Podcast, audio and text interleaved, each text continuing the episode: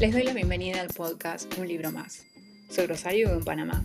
Amo leer y a donde voy siempre llevo un libro. Este es el episodio 9 de la temporada 2 y espero que lo disfruten. En el episodio de hoy les voy a hablar eh, de un libro de un autor latinoamericano. Esta es la segunda vez que leo a este autor y lo leí marzo. O sea, hace un tiempo que leí este libro y no, no había hablado de él todavía. Es un libro de 344 páginas, o sea que está bien, es una buena lectura. Y el libro en cuestión es Abril Rojo de Santiago Roncangliolo.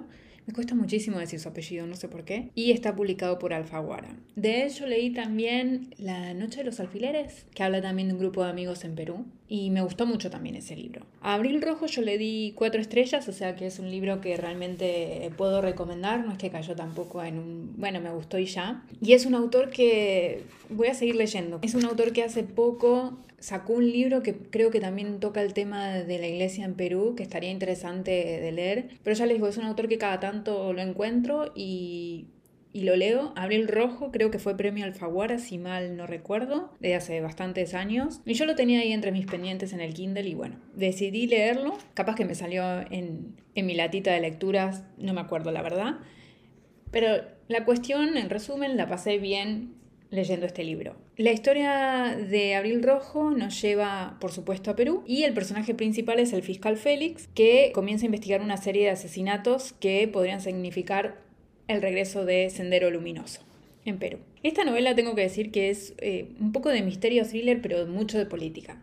Tiene muchos tintes políticos y creo que podría ser una relectura también, en el sentido de que leerlo creo que por ahí mi mente estuvo más como en un thriller, por momentos sobre todo más cerca del final, y una segunda relectura más pensándolo desde una novela política, porque como que atraviesa esos, esos dos temas, o sea, si bien hay misterios, porque obviamente hay una serie de asesinatos, también obviamente al tener el concepto de atraer el elemento de sendero luminoso, por supuesto que hay mucha política. Cuando él comienza a investigar estos asesinatos, termina en un pueblito, la gente parece que no quiere que él investigue, la policía se la policía se muestra bastante reticente, los militares lo mismo, y la sensación de él es que no quieren que él investigue.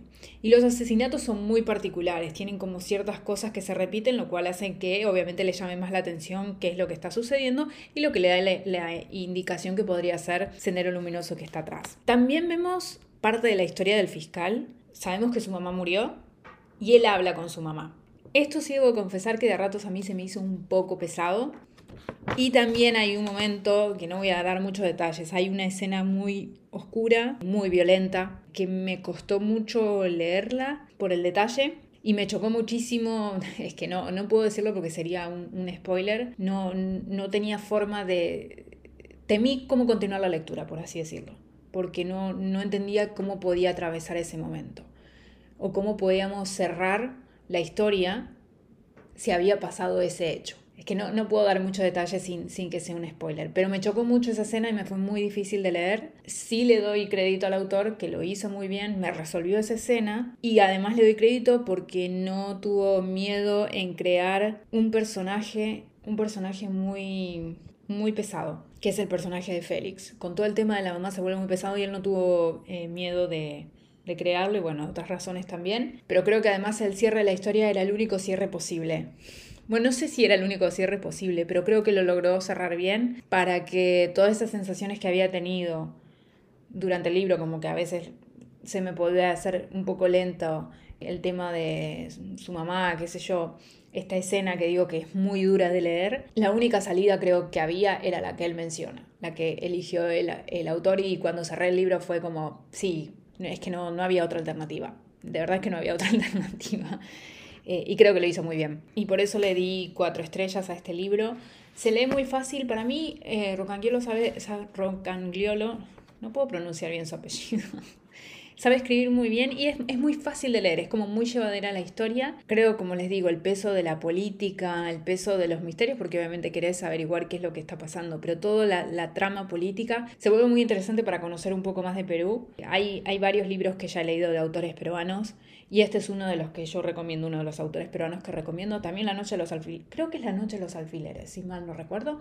Es otro libro que también lo recomiendo mucho porque eh, es fácil de leerlo, no teme meterse en temas difíciles y como descubrí con este libro, no teme tampoco crear escenas que pueden ser controversiales y que en, un momento el lector dice, ok, después de esta escena yo no puedo seguir, porque no hay forma que pueda seguir por la razón que sea, ya sea para, no puedo justificar, no puedo continuar leyendo una perspectiva de una persona, no me es fiable, no sé, la razón que sea, creo que él lo sabe construir muy bien y no teme hacerlo. Entonces está bueno aventurarse, pese a que fue duro leerlo en el momento, después me dio el cierre que tenía que ser. Y como que dije, bueno, sí, ok, todo lo que leí antes ahora es entendido, ¿no? Así que este es el libro que les traigo hoy. Hace bastante creo que no les traía literatura latinoamericana. Hay muy buenos autores en literatura latinoamericana, literatura contemporánea. Obviamente están los clásicos que todos conocemos dentro de la literatura latinoamericana, como García Márquez, como Cortázar, como Vargas Llosa. Y también hay autores más nuevos, más jóvenes, que, en los últimos décadas o en los últimos años han, surgido y bueno, Santiago Roncangliolo no en vano ganó un premio Alfaguara, aunque saben que yo con los premios a veces no, como que no confío mucho en los premios, pero los premios Alfaguara usualmente suelen ser un poco más atinados, no siempre.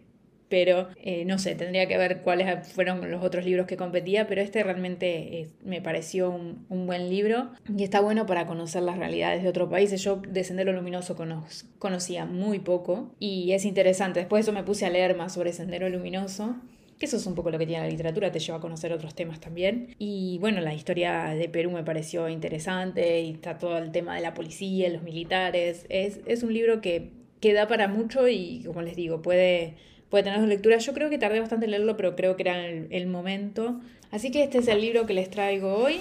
Como les digo, el libro se llama Abril Rojo de Santiago Rocangliolo y está publicado por Alfaguara. Y en la sección de un libro abierto voy a hablar de algo que no tiene nada que ver con este libro porque no lo abandoné. Pero justamente es, ¿está mal abandonar los libros? ¿Y está mal darles un, un puntaje? Por ejemplo, en Goodreads se dan puntajes, ¿no? ¿Está mal hacerlo? porque no lo terminaste el libro. Bueno, acá vamos a entrar en ese tema en el día de hoy.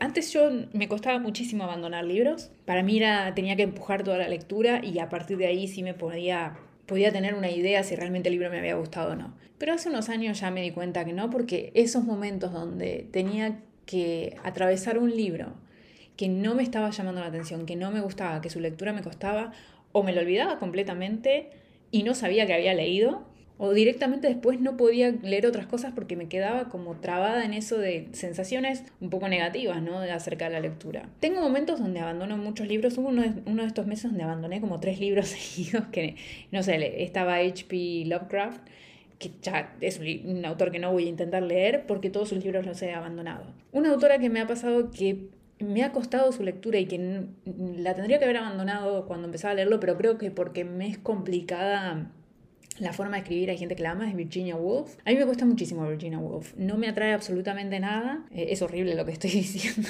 También es horrible Lovecraft. Pero sí, son libros que no, no, no me han atrapado.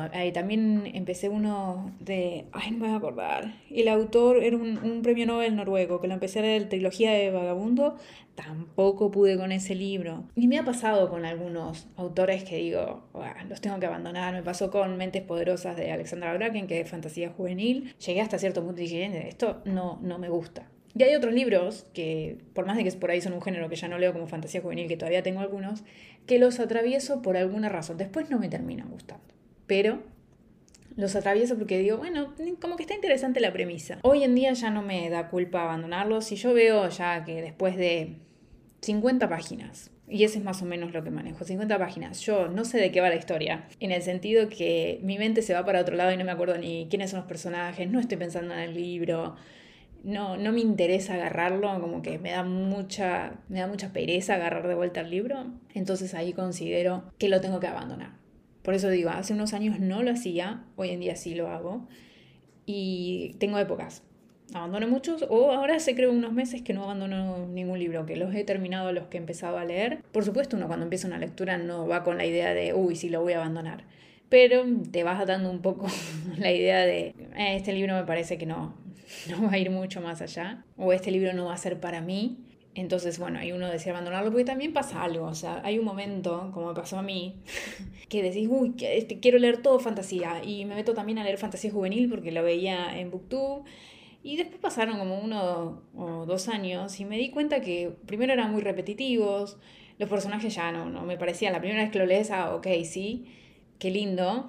Pero la segunda que ya lees, dices, bueno, ya lo leía esto, esta cosa del romance adolescente, porque no, no, en este momento no aplica mi vida, digamos. No, no me siento identificada, no, no soy el target para esos libros. Pero hubo en su momento donde me agarró la locura de voy a leer todo fantasía. Y no sabía también que había fantasía un poco más para adultos, digamos, como serían los libros de Robin Hood. Yo Robin Hood no la descubrí hace tanto tiempo. Y ojo, hay fantasía juvenil que me gusta. Tengo algunos ahí pendientes que a mí me, me han gustado. Pero bueno, eso es lo que pasa. A veces hay épocas en donde decís, quiero leer todos los clásicos habidos y por haber.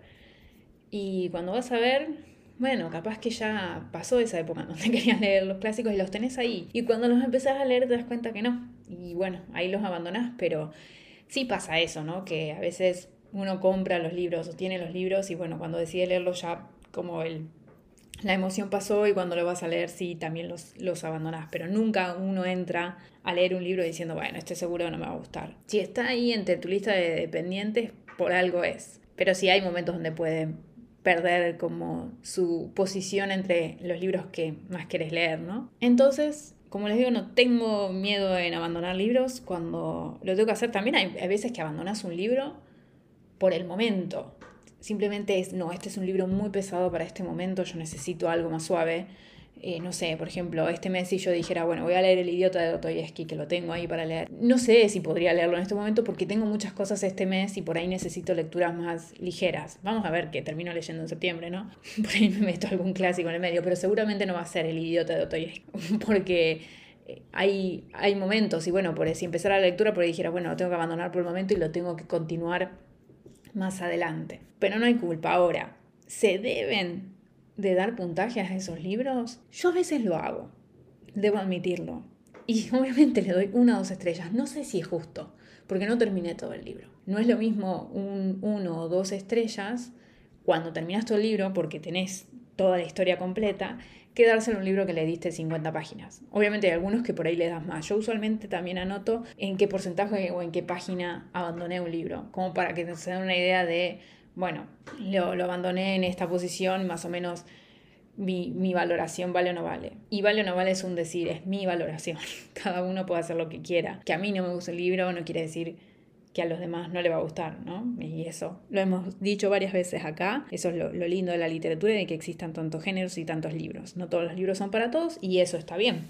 Entonces, bueno, la mayoría de las veces simplemente pongo a qué porcentaje lo abandoné ya. Alguna que otra vez cuando veo que el libro es como, no, no hay forma que me guste, le puedo poner una estrella, aunque no lo haya leído completo. Pero evito, porque no es lo mismo, ya les digo, un dos estrellas o una estrella un libro que me leí todo, eh, significa si realmente no me gustó, no había ningún elemento que lo salve. Y en un libro abandonado, y bueno, capaz que el final era buenísimo y me lo hubiese subido a tres estrellas, pero nunca me voy a enterar porque no lo terminé de leer. Y, y bueno, si hay algo que no me atrapó desde el inicio, es difícil, ¿no? Y sobre todo porque si mi mente empieza a divagar mientras estoy leyendo, es difícil que yo me pueda concentrar de vuelta en la historia. Así que esa culpa que tenía antes de no, tengo que terminar el libro sí o sí, aunque lo estuviese pasando mal, que al final no es el punto de la, de la, literatura. Uno cuando lee lo hace para entretenerse, para pasarla bien. Hay libros que llevan un esfuerzo. Recién empecé a leer el último de Los héroes del Olimpo y como es una serie que los últimos libros no me han fascinado, me está costando arrancarlo. Obviamente no lo voy a abandonar porque es el quinto. Necesito terminar la historia a ver cómo termina. Pero son libros que me cuesta y que si no fuesen porque le tengo mucho cariño a la primera serie, que es la de Percy Jackson, quizás no la hubiese seguido. Pero bueno, los dos primeros libros me gustaron mucho, entonces estaba difícil. Es una situación un poco, un poco rara. Pero ahora sí, no, no, lo hago y este año después veremos cuántos he abandonado, pero yo sé que he abandonado algunos y hubo un mes sí, como que abandoné tres, porque no, no tiene sentido para mí. O sea, si me voy a sentar a leer, si le voy a dedicar el tiempo, porque habría de hacerlo con un libro que no, ni siquiera me acuerdo los personajes, no, no entiendo qué me están contando, no entiendo a dónde quieren llegar. Y si en las primeras páginas no hay un elemento que me atrape, sea cual sea el elemento, me da igual. Entonces no. Y a veces sí, eh, paso más de la página 100 y hago el esfuerzo y digo, no, no, no hay forma, no hay forma. Y después hay libros en que uno descubre que todo el mundo dice, no, pero tenías que seguir más allá de esa página porque te iba a atrapar. Y capaz que sí, te estás perdiendo algo. Pero bueno, es tu tiempo al final del día, ¿no? y hay tanto para leer que por qué estar leyendo algo que no te gusta. Así que eso es un poco el tema acerca de dejar libros a la mitad y si se los debe, si se les puede dar un puntaje o no. Esa es un poco mi visión, mi opinión o cómo lo manejo yo como lectora. Y hasta acá entonces el episodio de hoy. Ya saben que si les gusta pueden darle like al, al podcast, pueden suscribirse, por supuesto, más que bienvenido. Todos los martes intento subir un, episodio, pueden dejar una reseña o pueden mandarme un correo a un libro más podcast gmail.com.